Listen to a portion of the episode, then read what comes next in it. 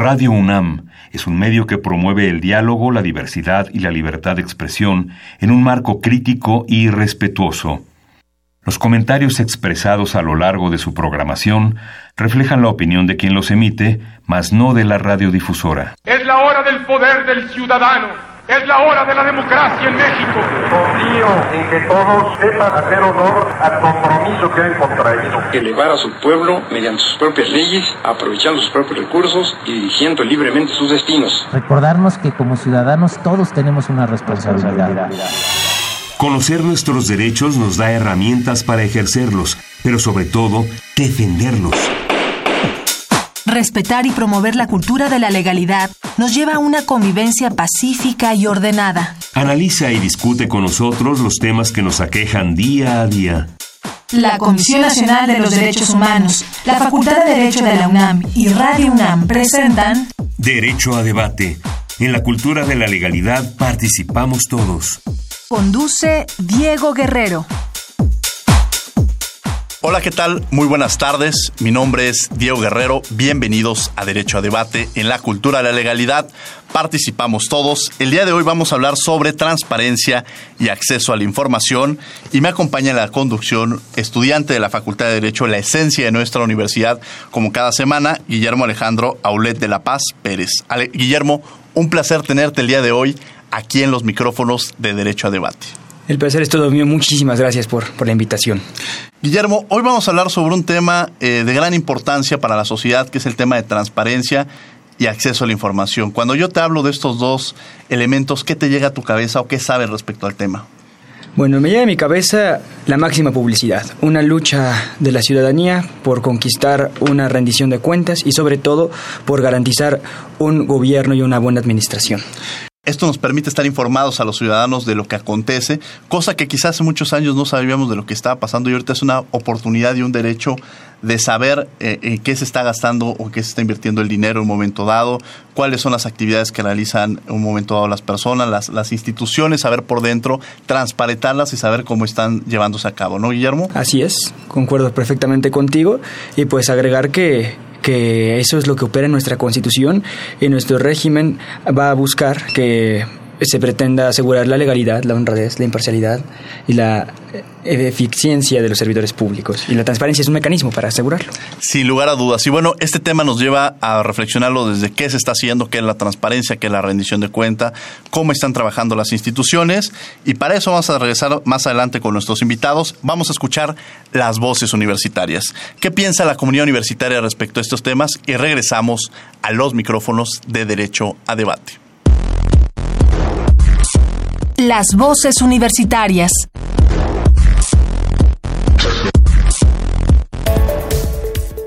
¿Tener acceso a la información de gobierno es sinónimo de lucha contra la corrupción? Yo diría que no, porque el gobierno va a poner en su información lo que quiere que el, la ciudadanía vea. O sea, solo te van a poner lo que ellos quieren que tú veas. Más que sinónimo de lucha contra la corrupción, yo creo que es un derecho que todos debemos tener, el saber lo que, lo que ellos hacen con el dinero. Pues digo que en una parte sí y en otra no.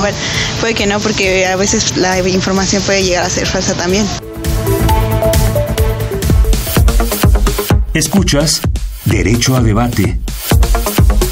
Bien, estas son algunas de las opiniones de la comunidad universitaria respecto a lo que conocen sobre la transparencia y la rendición de cuentas, que estamos acceso a la información, que es el tema que vamos a abordar el día de hoy aquí en los micrófonos de Derecho a Debate. Como les mencioné, me acompaña en la conducción Guillermo Alejandro Aulet de la Paz Pérez. Guillermo, te agradecería que presentaras a nuestros invitados. Y con muchísimo gusto y muchísimas gracias por acompañarnos aquí en la mesa. Tenemos aquí el gusto de compartirla con el maestro Francisco Javier Fonseca Corona. Él es el titular de la Unidad de Transparencia de la Universidad Nacional. Y con el candidato doctor Joel Sala Suárez, él es comisionado del Instituto Nacional de Transparencia, Acceso a la Información y Protección de Datos Personales. Un placer tenerlos aquí el día de hoy. Este maestro Francisco, gracias por acompañarnos. Muchas gracias a ti, Diego. Gracias también a la Universidad, a la Facultad de Derecho eh, por esta invitación. Y muchas gracias, comisionado, por acompañarnos el día de hoy aquí en Derecho a Debate. No, hombre, un placer, Diego, Guillermo, Francisco. Este, un gusto estar con ustedes. Felicidades por el programa y esperemos que la charla se ponga amena para su audiencia y auditorio. seguramente con estos invitados así será. Y quizá la primera eh, pregunta, o más bien el primer reflexión que haría en torno a ustedes sería, ¿qué podemos entender por la transparencia? ¿Qué es la transparencia, comisionado? A ver, la transparencia hay que entenderla como un valor de las instituciones públicas en un régimen democrático.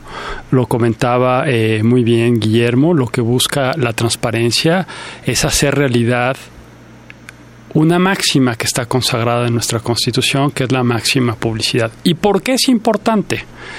Porque durante mucho tiempo vivimos en un país en donde era imposible controlar la forma como las autoridades ejercían el poder. El poder era información. Desde las autoridades te decían, pues suéltales esta información para que a partir de esa información se construya una historia, se construya un relato. Pero la población no podía cuestionar el relato o la historia que el poder construía. Si bien es cierto que desde el 77, tras el movimiento estudiantil de 68, quedó plasmado en el sexto constitucional, el Estado garantizará el derecho de acceso a la información, fue hasta que se generó la alternancia en el poder cuando se generó una primera ley. Entonces, en resumidas cuentas, la transparencia tiene que servir para empoderar a la población y que haciendo uso de su derecho de acceso a la información obliguen a que cada vez más las instituciones seamos transparentes. ¿Y qué podríamos entender de este concepto que nos dice el comisionado sobre el acceso a la información, precisamente que son los temas que abordaremos en el programa Maestro Francisco Fonseca? Claro que sí, Diego. Eh, pues bien, eh, el derecho de acceso a la información es una potestad ciudadana que, como bien lo mencionó el comisionado Salas, no se puede entender sino en el contexto de un régimen democrático, por el cual los ciudadanos pueden acceder a los documentos que se encuentran en las instituciones públicas. Esto va muy vinculado al, vinculado al derecho de acceso a la información, a los documentos. Eh, puede ser que alguien no busque precisamente un documento específico, pero sí busca información que tiene una expresión documental que se encuentra en un archivo, y esto también es importante ligarlo con los archivos que existen en las instituciones públicas y que está en posesión de una institución eh, pública. Entonces, eh, el derecho de acceso a la información quizás haciendo un poco la diferencia con la transparencia eh, como un concepto abstracto, eh, implica que una persona tiene que hacer una solicitud, ¿no? En, cuestiones de transparencia, pues hay información que está en un aparador o en una vitrina, por decirlo de alguna manera, y que es lo que hacemos generalmente cuando tenemos la información ya en los portales de transparencia, que es un aspecto fundamental de la nueva Ley General de Transparencia y Acceso a la Información Pública, la ley federal que fue emitida de manera posterior. Eh, pero el acceso a la información implica todo un procedimiento que inicia con una solicitud planteada por un ciudadano, ¿no? que bueno, podemos abundar un poquito más adelante en el programa en todo esto. Muchas gracias, Guillermo. Habla usted, comisionado, del empoderamiento de la sociedad mediante el ejercicio del derecho al acceso a la información y eliminar las formalidades en la ley de la sustanciación de un recurso de revisión, es decir, que no tenga más que la solicitud y la consideración del por qué considero que esta información deba ser entregada. El ciudadano lo considera como una, ha permitido pues el acceso a la transparencia a la ciudadanía. Recientemente eh, vino una persona de, la, de Inglaterra, de Londres, de la London School of Economics, a presentar un estudio en donde analizó el poco más de millón doscientas mil solicitudes de información que se tienen en registro desde que nació el IFAI hasta el 2015. Y las conclusiones de este estudio es que el régimen de transparencia en México es de los mejores en el mundo si bien es cierto que cuando te niegan información es cuando ya entra el INAI a través de, como bien lo decías Guillermo, mediante el recurso de revisión, el activar este mecanismo es relativamente fácil y ahora la ley general lo simplificó aún más. Solamente tienes tú que quejarte sobre el aspecto que tú consideras por el cual la autoridad, al negarte esa información, está violentando la garantía de tu derecho. Y en ese sentido, eh, pues yo creo que la reforma ha sido positiva. Se han acercado más personas a ejercer el derecho, sin embargo todavía estamos muy lejos, para entrar concretamente a la respuesta a tu pregunta, de que este derecho ya sea un derecho que le permita empoderarse a toda la población. De la encuesta última que realizamos de manera conjunta con el INEGI, solo 5.6% de la población ha ejercido uno de los dos derechos que tutelamos el en el INAI. Estamos hablando del de acceso a la información, pero también tutelamos el de la protección a los datos personales.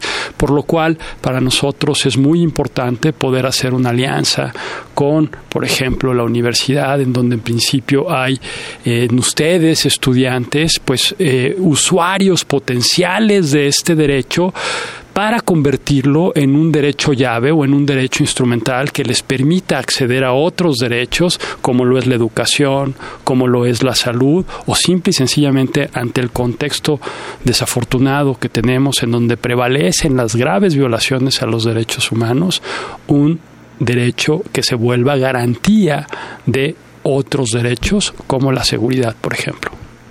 Tema interesante, Guillermo. Y precisamente se vincula con la cultura de la transparencia que hace mención la ley general, ¿no? en la forma en la que se deba promover esta, esta propia cultura. ¿Cuál es el papel de la universidad en la promoción de la cultura de la transparencia? ¿Qué, qué retos encuentra, maestro Fonseca? Claro, bueno, pues la Universidad Nacional Autónoma de México, como pues, la máxima casa de estudios, la institución de educación superior más importante del país, pues lleva a cabo una multiplicidad de eh, ejercicios en materia de difusión de la cultura de la transparencia.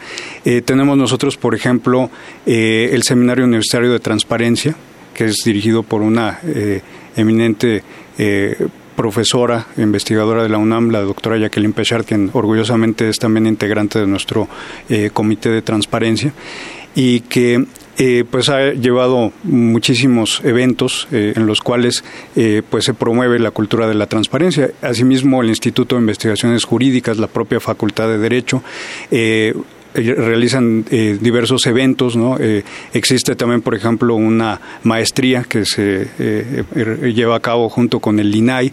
la Facultad de Derecho tiene una especialidad dedicada al derecho a la información, la revista también, en investigaciones jurídicas.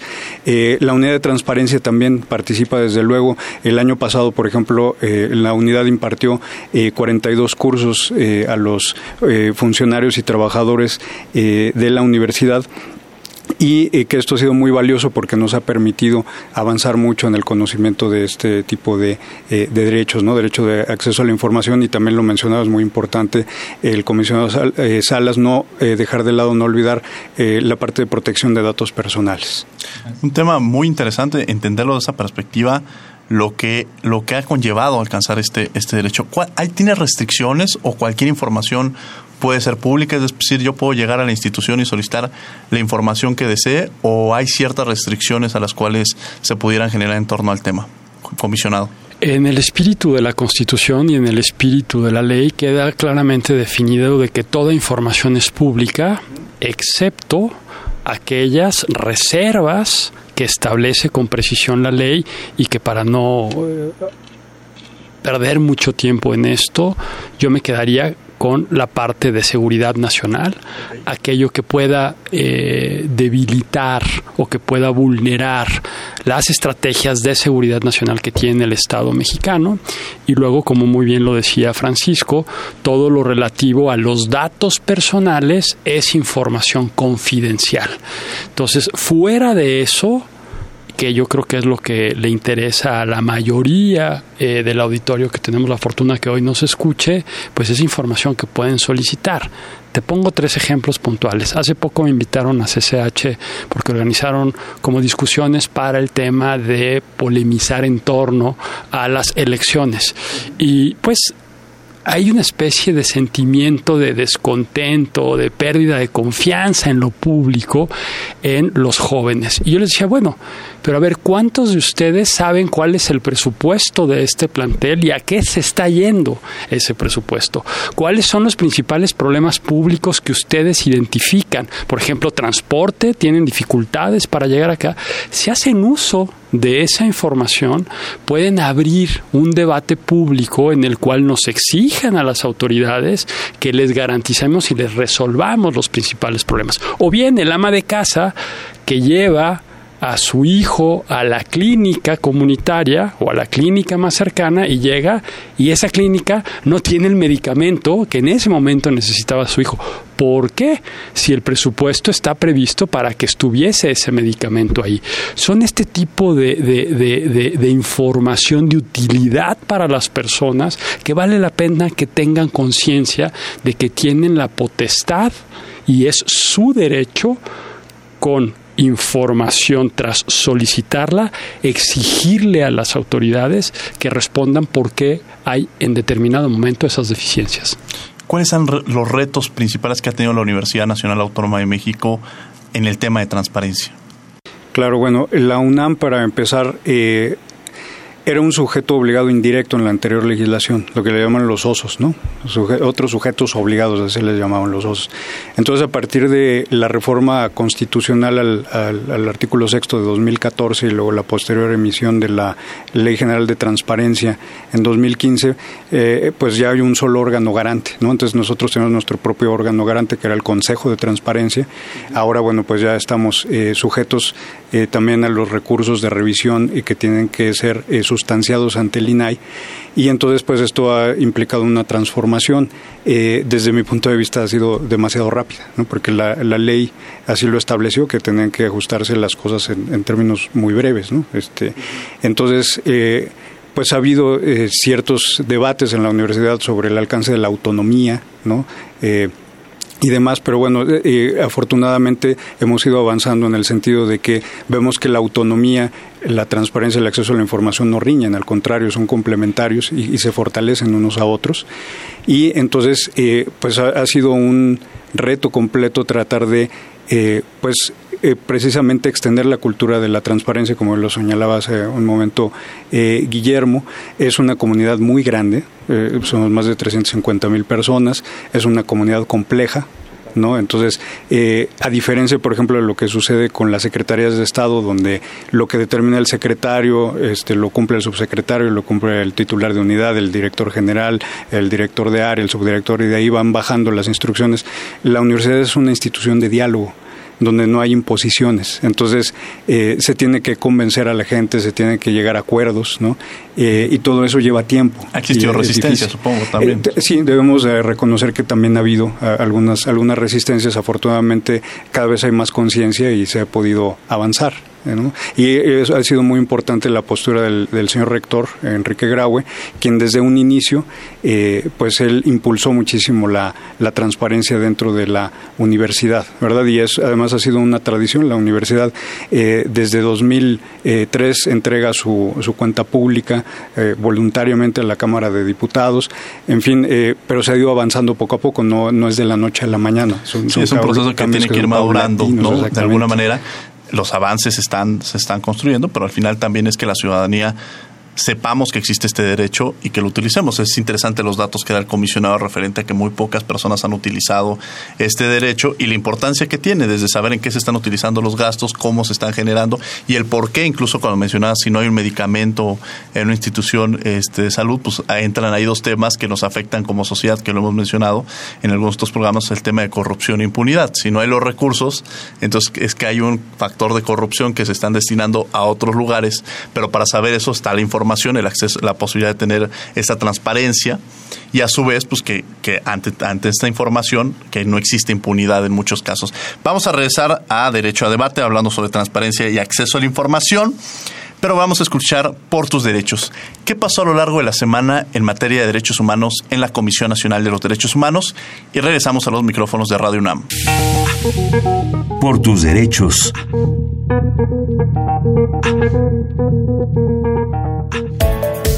La CNDH señaló que la discriminación que enfrentan las poblaciones LGBTTI y la creciente intolerancia de policías, servicios de salud y asociaciones religiosas puede derivar en la falta de oportunidades laborales, problemas familiares, académicos e incluso crímenes de odio. Por ello, la comisión hizo un llamado a la sociedad y autoridades para impulsar una cultura de respeto e inclusión en favor de dicha comunidad. De 2010 a 2017, la CNDH documentó 151 expedientes de queja por hechos motivados por prejuicios homofóbicos, lesbofóbicos, bifóbicos y transfóbicos. Por ello, es necesario generar un clima de respeto y establecer sanciones para quienes, desde el servicio público, cometan actos motivados por fobia.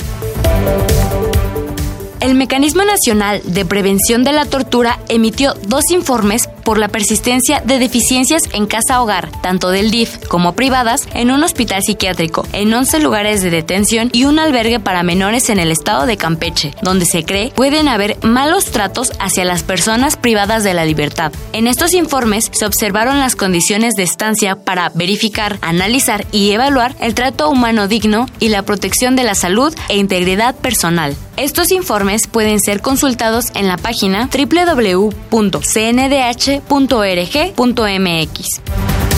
La Comisión Nacional de los Derechos Humanos hizo un llamado para concientizar acerca del impacto que tienen las actividades humanas, especialmente las industrias extractivas, en la degradación y agotamiento de los recursos naturales. El organismo nacional hizo suyo el eje de la ONU relativo al combate de la contaminación por plásticos y advirtió que México es uno de los principales consumidores de bebidas embotelladas en el mundo y, por tanto, uno de los mayores generadores de PET. Cada año se arrojan 90 millones de botellas de refrescos y de agua. De las casi 800 mil toneladas de PET que se producen anualmente en México, solo el 15% se recicla. Por ello, la CNDH considera impostergable que las autoridades ambientales realicen estudios que favorezcan la protección de los recursos naturales y se cause el menor impacto posible. Síguenos en Facebook y Twitter como Derecho a Debate. Bien, estas fueron las notas más relevantes de la Comisión Nacional de los Derechos Humanos a lo largo de esta semana y tenemos como invitados precisamente al comisionado Joel Sara Suárez del Instituto Nacional de Transparencia y Acceso a la Información y Protección de Datos Personales y al titular de la Unidad de Transparencia de la Universidad Nacional Autónoma de México, el maestro Francisco Javier Fonseca Corona. Me acompaña el día de hoy en los micrófonos Guillermo Alejandro Aulet de la Paz Pérez, alumno de cuarto semestre de la Facultad de Derecho. Y estamos precisamente tocando estos temas de transparencia y acceso a información, Guillermo. Así es, y, con, mucho gusto porque eh, estas preguntas dan para, para mucho más tiempo que el que tenemos aquí en cabina. Una de ellas tiene que ver con la coyuntura actual. Eh, sabemos que el caso de InfoDF implica que haya una falta de los comisionados. Y en este caso, la voluntad política del legislativo no nombrar a comisionados en los organismos garantes locales, pues, eh, ¿estaría violentando el derecho de acceso a la información? ¿La garantía del Estado para asegurarlo?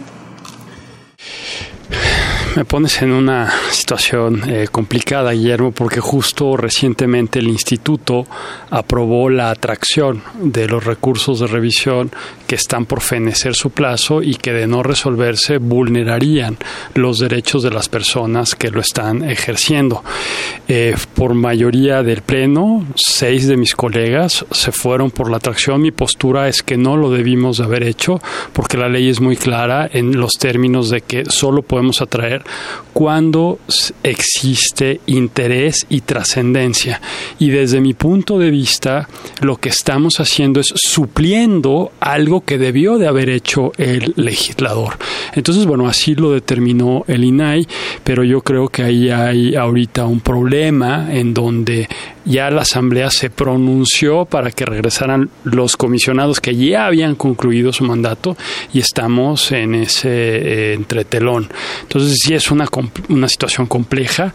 Eh, ya el Poder Judicial ha aceptado un amparo por omisión de nombramientos en el caso de los magistrados anticorrupción. Entonces, como pueden ver, hay distintas vías que nosotros no exploramos. Si me permiten solamente un minuto, quisiera hacer un comentario a propósito de lo que señalaba Francisco hace un instante. Yo no llevo la relación, como somos un colegio, los distintos comisionados eh, nos especializamos por nuestra trayectoria y los distintos temas que llevamos a cabo, y es mi colega María Patricia Cursain quien lleva la relación eh, con las universidades, pero sí quisiera hacer un reconocimiento al esfuerzo que en los últimos meses, lo señalaba muy bien Francisco, en términos de estas tensiones entre autonomías y el rector y Francisco, la abogada general y en general el staff de la universidad han sido muy receptivos para tratar de cumplir a cabalidad con lo que establece la ley.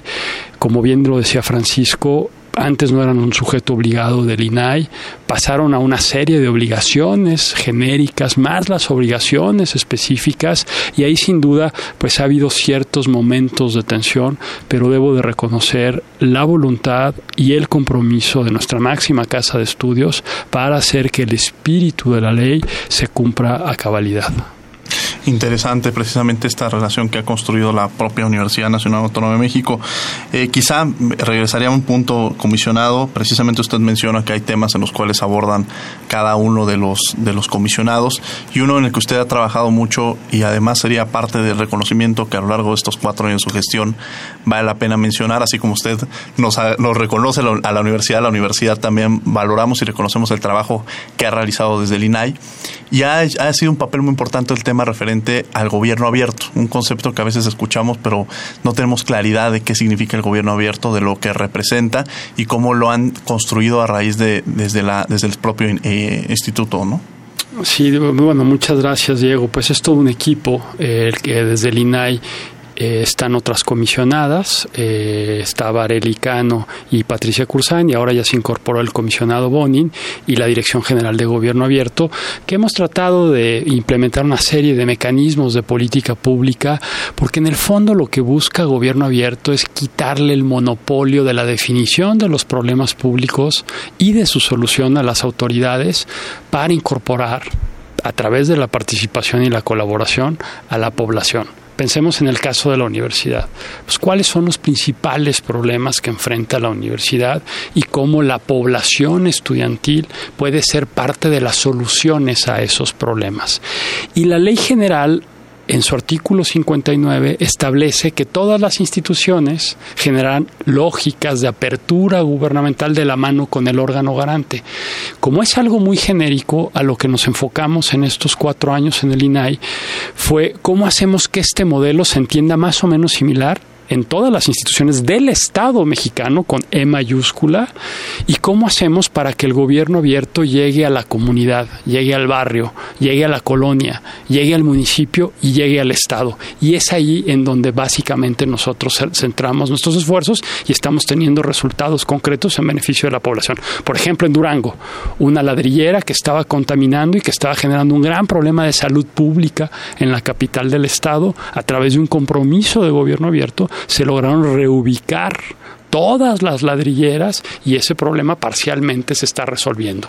Veracruz, en donde hay una violación sistémica a los derechos humanos, se hizo un compromiso de generar una base de desaparecidos y detenidos y eso pues resuelve no el problema de fondo, pero le da certeza a las familias de los desaparecidos para poder iniciar los procesos reserciatorios y que la autoridad actúe para que todo este tipo de actos no queden impunes. Y así tenemos otra serie de ejemplos que hemos construido en estos últimos años, por lo que si le interesaría a la audiencia, los invitamos a que entren a la página del INAI. Tenemos una sección de gobierno abierto, tenemos un banco de buenas prácticas en donde destacamos cosas que que se han hecho a nivel internacional y destacamos algunas prácticas que se han hecho a nivel local. Pensemos en gobierno abierto desde el componente, hablábamos hace rato de transparencia. Aquí es transparencia proactiva. ¿Cómo haces para que a través de la información pública tú publicites información que es de interés de la población para que la población participe no nada más al momento de ir a depositar el voto en las urnas, sino todo el tiempo para asegurar que por quien votaste haga aquello a lo cual se comprometió durante el proceso de campaña electoral. Claro, y aquí se amplía el, concepto de democracia, de esta democracia representativa, como lo veíamos, a una democracia participativa, donde ya los ciudadanos tienen una mayor vinculación y, y, acciones que se puedan llegar a tomar en cuenta. Y es muy interesante, invitamos a quienes están escuchando, como lo mencionó el comisionado, que accedan a la página del INAI y que tengan esta posibilidad de saber las prácticas que se están realizando, un concepto que eh, para muchos podría ser muy nuevo, ¿no? Cuando están escuchando esta, este concepto de gobierno abierto y lo que implica creo que es un ejercicio que vale la pena que, que sigamos trabajando en torno al mismo. Guillermo. Continuando este asunto del gobierno abierto, el proceso de toma de decisiones de los servidores públicos en cuanto a las deliberaciones que ellos hagan por ley es considerada información reservada. Y usted, comisionado, que resolvió tres recursos de revisión de respecto al tema y aprovechando que es muy activo en Tumblr, en la red social, eh, ¿considera oportuno comenzar a discutir el proceso de deliberación como una información de interés público que comience a, impulsar la participación ciudadana en casos concretos? ¿Cómo operaría? Eh, a ver, Guillermo, el proceso deliberativo, en efecto, la ley prevé que pueda considerarse como información reservada porque la decisión final todavía no está tomada.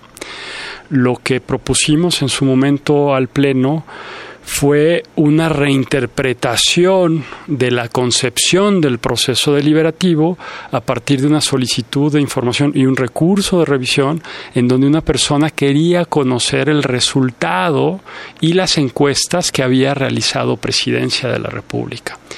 Entonces, el proceso deliberativo, desde nuestra perspectiva, tiene que ver única y exclusivamente con los insumos que proveen funcionarios públicos, que son quienes tienen la responsabilidad de tomar la decisión. Entonces, si yo como funcionario público, para decidir algo, contrato a un externo para que me dé una especie de diagnóstico o definición del problema sobre el cual yo voy a resolver, eso no puede entrar dentro del proceso deliberativo. Y como esa información se pagó con recursos públicos, es susceptible de que la gente tenga acceso a él. Pero el proceso deliberativo como tal entre funcionarios públicos tiene que mantenerse reservada la información. Una vez tomada la decisión, ya se puede pedir los insumos que generaron la deliberación. Maestro Fonseca, eh, ¿cuáles son, cómo cualquier universitario que ahorita nos está escuchando, cómo podría hacer una solicitud de acceso a la información? ¿Tienen que acudir con un representante o lo puede hacer de forma cualquier, cualquier universitario acercarse? ¿Cuál es el procedimiento que se debe seguir para poder tener alguna información en la universidad? Y la otra cara de la moneda, cuando usted decía sobre cómo ha sido visto por parte de, las autoridades.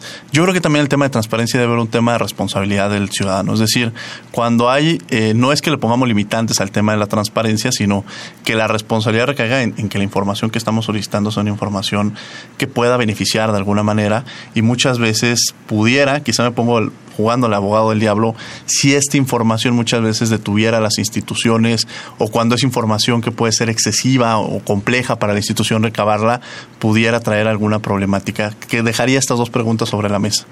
Claro, Diego, pues eh, son muy interesantes estas dos preguntas, las eh, voy a contestar por, por separado. Primero, eh, el procedimiento para formular una solicitud es muy sencillo. La, bueno, la gran mayoría de las solicitudes que recibe la universidad son a través de la Plataforma Nacional de Transparencia, porque digamos que es el medio más cómodo y el más seguro para el ciudadano, yo lo definiría de esa manera.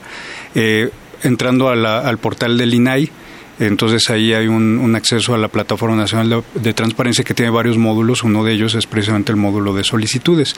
Eh, dentro de la página de la universidad también existe un vínculo para que eh, cualquier ciudadano, no, tiene que ser incluso universitario, puede ser cualquier persona, puede acceder a ese módulo y a través de ese pequeño formulario eh, realizar la solicitud. Eh, hay gente que pues prefiere hacerlo por escrito, pues hemos recibido solicitudes de gente que lleva su, su documento, su escrito a la unidad. hay otras personas que prefieren hacerlo vía correo electrónico. En algunos casos excepcionales han sido eh, gente que lo hace de manera verbal, ¿no? Casi todos son eh, a través de la plataforma, porque desde la comodidad de su hogar eh, alguien puede formular la solicitud. En segundo lugar, la pregunta que, que, tú formulabas es muy, muy importante, porque en efecto el derecho de acceso a la información, como cualquier otro derecho que tiene un ciudadano, tiene que ser ejercido de manera responsable.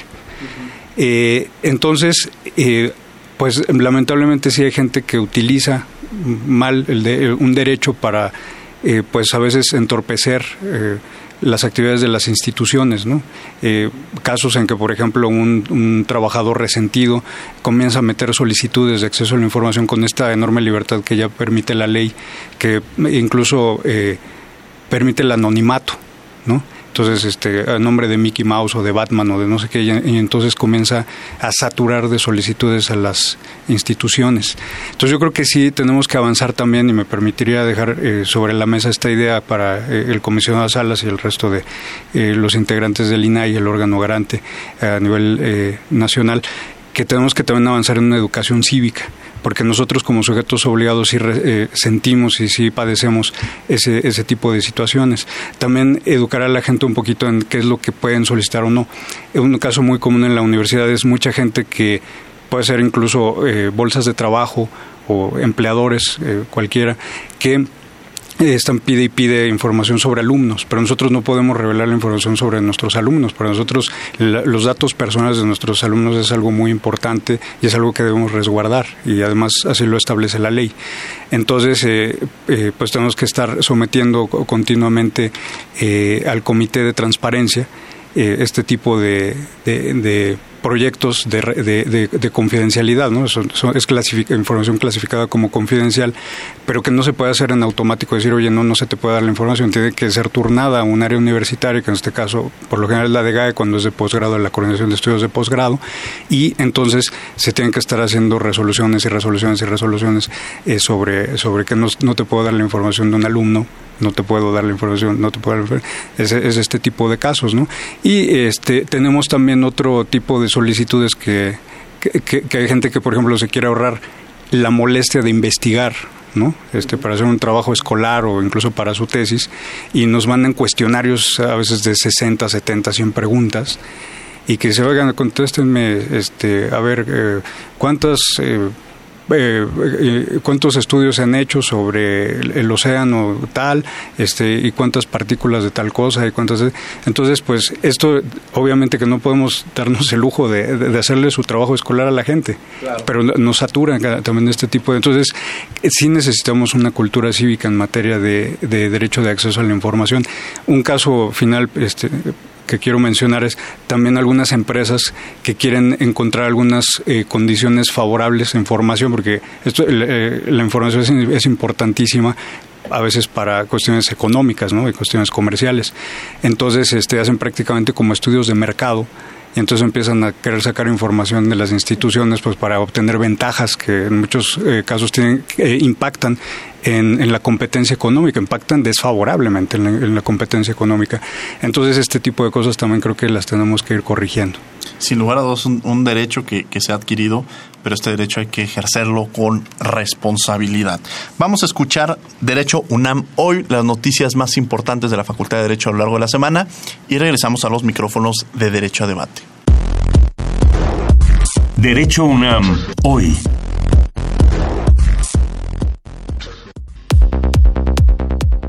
La Facultad de Derecho de la UNAM convoca por segundo año consecutivo al premio Dr. Raúl Cervantes Ahumada, que premia la mejor tesis del programa único de especializaciones de maestría y doctorado de la UNAM. Hay premios para los tres primeros lugares. Interesados postularse antes del 5 de noviembre en la División de Estudios de Posgrado de la Facultad. Del 18 al 20 de octubre de este año se realizará la octava edición del Congreso Iberoamericano de Derecho Sanitario, que este año tiene por título El estado del arte en el ejercicio del derecho humano a la salud en Iberoamérica. La antigua Escuela de Medicina de la UNAM, ubicada en el centro histórico de la ciudad, será la sede de este encuentro, que reunirá expertos de las facultades de Derecho, Medicina, de la licenciatura en Ciencia Forense, del Instituto de Investigaciones Jurídicas, de la CNDH y de la Comisión Federal para la Protección contra Riesgos Sanitarios. No te lo puedes perder. ¿Sabías que la Facultad de Derecho brinda asesoría gratuita a quienes lo requieran? A través de su bufete jurídico, orienta en cualquier rama del derecho y colaborando en litigios familiares que no hayan iniciado dentro de la Ciudad de México.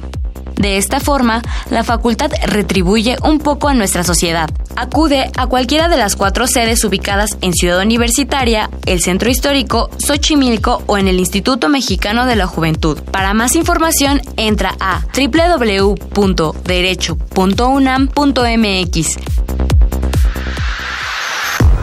Derecho a debate. Bien, estas fueron las noticias más relevantes de la Facultad de Derecho a lo largo de la semana.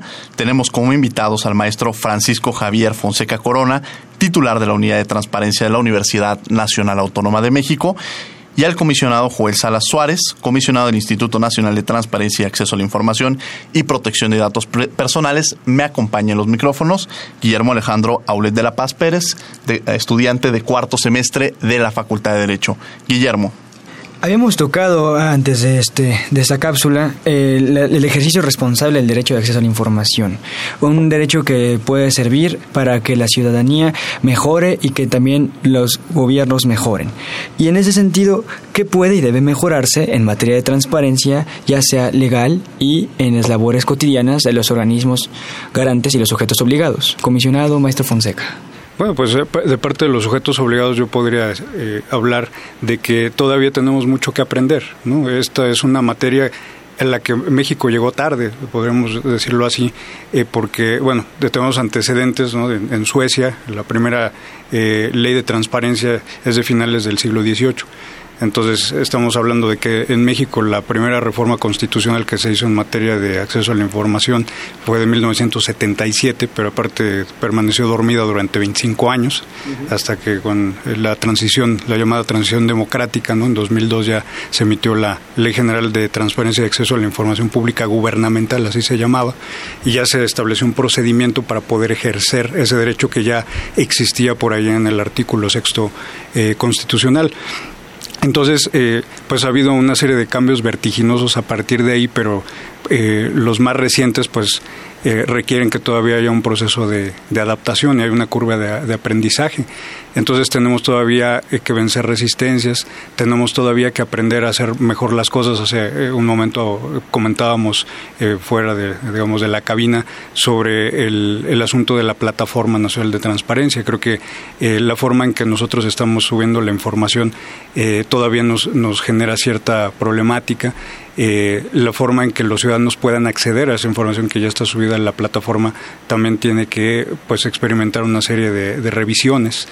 Eh, en fin, entonces todavía hay muchísimo, muchísimo que hacer y que aprender.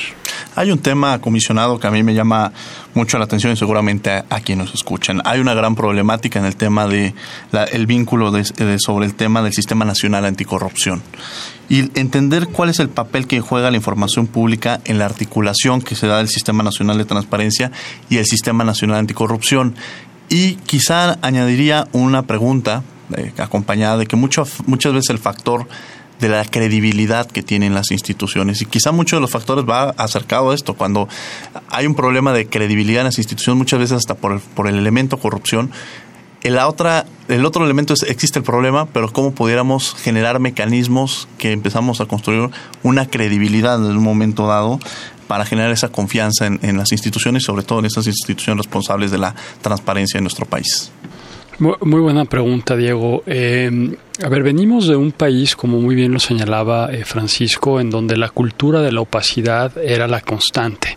Entonces estamos haciendo esfuerzos tanto desde las instituciones como desde la sociedad para generar una cultura de la transparencia y yo diría de probidad, de integridad. Entonces, hoy la gente no cree en lo público porque ha habido una serie de excesos en el ejercicio del poder. ¿Por qué es importante la transparencia? Y más en este momento en donde hay tanta disonancia en lo público por el proceso electoral. Pues porque justamente la gente hoy se entera y mañana también de casos de corrupción gracias a la garantía del derecho de acceso a la información.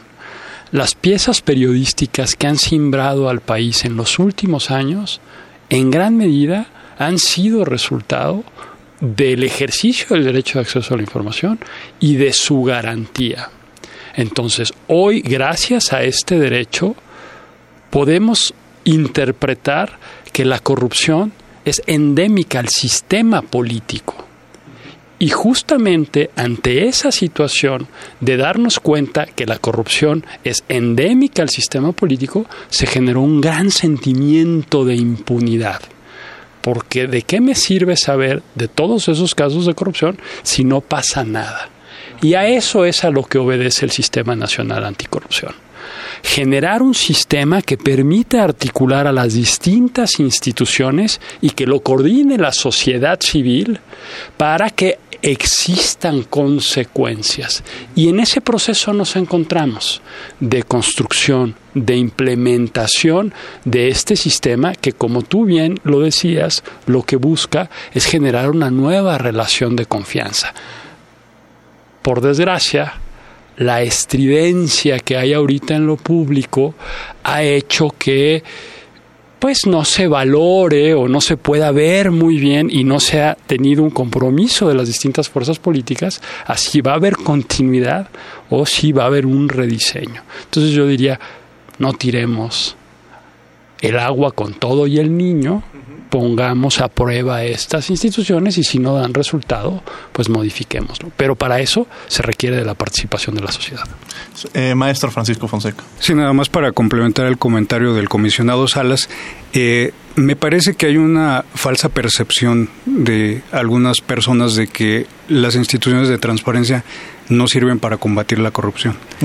eh, la, la, transparencia en efecto no, no combate directamente la corrupción. ¿no? Y, muchas veces se utiliza eh, el derecho de acceso a la información como un tipo de denuncia, lo cual no es el camino correcto, pero sí sirve para echar luz sobre los actos de corrupción, ¿no? porque muchas veces, veces se dice, bueno, lo que pasa es que puede haber muchísimas más solicitudes de acceso a la información, muchísima más información en los portales de Internet y tal, y, y sigue habiendo corrupción. Pues sí, sí es, es, en efecto, pero antes ni se sabía. Claro. Y esto ha, ha, ha, servido para que, para que se conozcan esos casos. Te voy a poner un ejemplo muy sencillo para que la, la audiencia lo pueda ubicar de manera muy eh, empírica, no muy este, muy simple. Eh, si tú vas por una calle muy oscura, una luminaria no va a evitar que haya ladrones, no, pero por lo menos advierte a la gente, eh, la gente puede observar si se eh, acerca un extraño, ¿no? una persona sospechosa de lo que sea. Eso es lo que equivale a la transparencia y la corrupción. Es decir, eh, hay una frase eh, famosa de un juez norteamericano que decía el mejor desinfectante es la luz del sol, hablando de esto, ¿no? Claro. Este, entonces, la transparencia lo que hace es echar luz sobre los casos de corrupción. Yo recuerdo cuando era niño, por ejemplo, pues este, se sabía de oídas de que eh, un gobernador o un alto funcionario se robaba dinero, pero no se, se tenían datos demasiado vagos. Hoy ya, ya, se tienen casos muy concretos, ¿no? Y se sabe cuánto se robó, se sabe a dónde se fugó y no sé cuántas otras cosas. Tenemos que complementar ese sistema, claro, con el Sistema Nacional Anticorrupción, pero no solo eso, sino también con el sistema penal. Claro. Porque tiene que haber autoridades que, al final de cuentas... Y entrando eh, a esa parte, justamente sí. que se toca la materia penal, yo preguntaría... Eh, si alguna autoridad no quiere proporcionar esa información, ¿existen sanciones o, o, no existen tales? Sí, por supuesto que existen sanciones. En nuestro caso son eh, sanciones económicas por incumplimiento a una de nuestras resoluciones o bien por incumplimiento a la información que tiene que estar en lo que denominamos obligaciones de transparencia. Y para vincularlo esto con eh, los actos de corrupción, por ejemplo, hoy tiene que estar publicada toda la información relativa a los contratos que hacemos las instituciones públicas. Al entrar a la información sobre los contratos, y ahí recientemente IMCO publicó un análisis que hizo de la base de datos de Compranet y cómo buena parte de las contrataciones se hacían por adjudicación directa contra la ley, pues ahí la población ya tiene insumos para poder denunciar. A diferencia de lo que sucedía antes, hoy la Ley General de Responsabilidades sí tipifica con mucha precisión aquellos delitos que no son graves y que son responsabilidad de sanción del órgano interno de control y aquellos que son graves que van a ser responsabilidad de los tribunales administrativos. Y esas faltas administrativas graves tienen un correlato en la reforma que se hizo al Código Penal. Entonces, ahí es una invitación también a la población para que conozca este nuevo marco normativo y cuando se dé cuenta de que en los hechos se están configurando estas hipótesis, con la información pública, como muy bien decía Francisco, pase a denunciar ante las autoridades competentes tema muy interesante, la verdad es que nos da para, para seguir platicando sobre el mismo. Vamos a escuchar la agenda de la semana, los eventos de la Comisión Nacional de Derechos Humanos y la Facultad de Derecho y regresamos a los micrófonos de Derecho a Debate. Agenda semanal.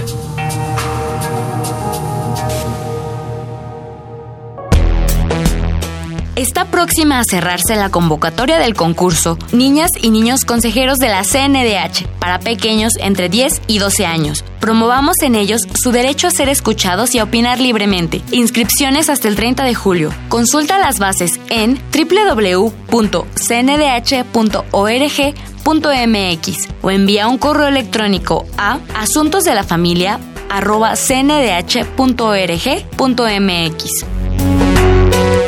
Uno de los objetivos de la Comisión Nacional de los Derechos Humanos es crear una cultura de respeto a los derechos humanos mediante la formación y capacitación de las personas. Por ello, la Dirección General de Educación en Derechos Humanos de la Secretaría Técnica del Consejo Consultivo ofrece una serie de actividades educativas presenciales y en línea a través de su portal Educa CNDH. Te invitamos a que explores esta página y conozcas la oferta educativa presencial y a distancia que tenemos para ti. Entra a educa.cndh.org.mx y conoce un sinfín de contenidos que tenemos para ti. Con el propósito de que nuestros connacionales afronten las actuales circunstancias en el contexto migratorio, es importante que conozcan sus derechos al retornar al país. Por ello, la Comisión Nacional de los Derechos Humanos renovó su sitio web con la campaña El plan es tener un plan.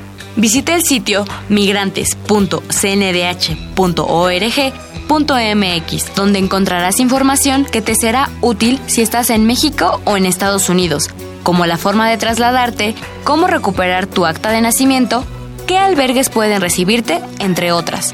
Ya lo sabes, migrantes.cndh.org.mx. Escuchas Derecho a Debate. Conclusiones en 30. Bien, estos son los eventos que va a tener la Comisión Nacional de los Derechos Humanos y la Facultad de Derecho a lo largo de la semana.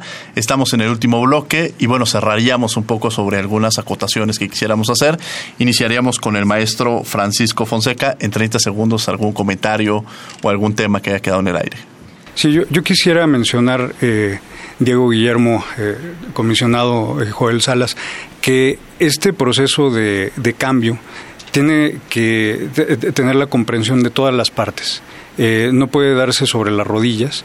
En gran parte, pues sí había una urgencia de modificar las normas, pero sabemos que en nuestro país muchas veces los cambios normativos se dan por cuestiones políticas y en tiempos políticos y no se dan con la debida prudencia. Entonces, los sujetos obligados a veces estamos enfrentando, y el propio INAI también me parece, eh, que eh, eh, un vértigo tremendo, ¿no? De que las cosas se están modificando demasiado rápido y entonces no hay el espacio eh, para poder eh, planear adecuadamente las situaciones. Pongo el, en el ejemplo de la universidad, de que, pues, por ejemplo, no haya un acompañamiento por parte del legislador de que se asigne mayor presupuesto a las instituciones públicas para poder implementar toda una serie de cambios en las instituciones. En el caso de la Ley General de Protección de Datos Personales en posesión de los sujetos obligados, sí hubo esa, esa, por lo menos una mención ahí en la norma de que sí tenía que haber un acompañamiento presupuestal. Entonces todo esto ha generado pues que se tengan que destinar recursos humanos, materiales, económicos a la implementación de un gran aparato eh, e instrumentar todos los cambios que exige la ley, pero eso no puede darse en unos cuantos meses. Entonces tenemos que tomar en cuenta esto y tenemos también que tomar en cuenta que necesitamos eh, eh, aprender ¿no? de nuestros de nuestros propios errores, hablando como sujetos obligados, hablando también que sea el órgano garante y de los propios legisladores y sí hay modificaciones normativas que son muy necesarias y que esperamos que se tomen en cuenta a todos los sectores, no a la sociedad civil, también a los sujetos obligados, al propio eh, INAI, porque tenemos que caminar hacia una, una legislación mucho más eh, sólida y que garantice sí los derechos de los ciudadanos, pero que también eh, contenga cuestiones prácticas y salidas que permitan al ciudadano ejercer bien este derecho. Muchas gracias por acompañarnos el día de hoy aquí en Derecho a Debate, maestro Francisco Fonseca. Gracias a ustedes. Comisionado Joel Salas. A diferencia del pasado, hoy la información es poder. Estamos en un contexto electoral, ojalá y salga a votar todo el mundo, pero tras depositar el voto en las urnas, la participación política no concluye ahí. Utilicemos la información pública para exigirle a quienes elegimos que efectivamente hagan lo que tienen que hacer. Y un placer y muy honrado de poder haber tenido la oportunidad de estar contigo, Diego, Guillermo, con Francisco y que sean muchas temporadas más para derecho a debate. Muchas gracias. Al contrario, muchas gracias, comisionado, y le estaremos invitando constantemente para seguir tratando estos temas que son de gran relevancia también al maestro Francisco. Guillermo, para concluir, ¿algún comentario que quisieras hacer? Pues muy rápidamente, la interdependencia entre la buena administración y la transparencia es innegable. Esto en la coyuntura, como dijo muy bien el comisionado, en 2018, pues no hemos escuchado muchas propuestas de los candidatos a cargos de elección popular respecto a estos temas y será relevante que la ciudadanía tome cartas en el asunto y sobre todo, pues ya comience a empoderarse aún más para exigir que esos principios con los que iniciamos la intervención, la legalidad, la honradez, la imparcialidad, la responsabilidad y la eficiencia puedan cumplirse como lo mandata la Constitución. Muchas gracias por la invitación, Diego, y es un placer haber compartido micrófonos con todos ustedes. Al contrario, muchas gracias, Guillermo, por haber estado con nosotros. Agradecemos a la Comisión Nacional de Derechos Humanos, a la Facultad de Derecho y a Radio UNAM, en los controles técnicos, Francisco Mejía, en la asistencia Elena Rueda, Jocelyn Rodríguez, en las redes sociales, Francisco Méndez, Voz de las notas, Gina Morelos. En la producción, Paco Ángeles. Agradecemos todas las gestiones también a Ricardo Valencia. No olviden que nos escuchamos de ley todos los martes. Esto fue Derecho a Debate. Esto fue Derecho a Debate. En la cultura de la legalidad participamos todos.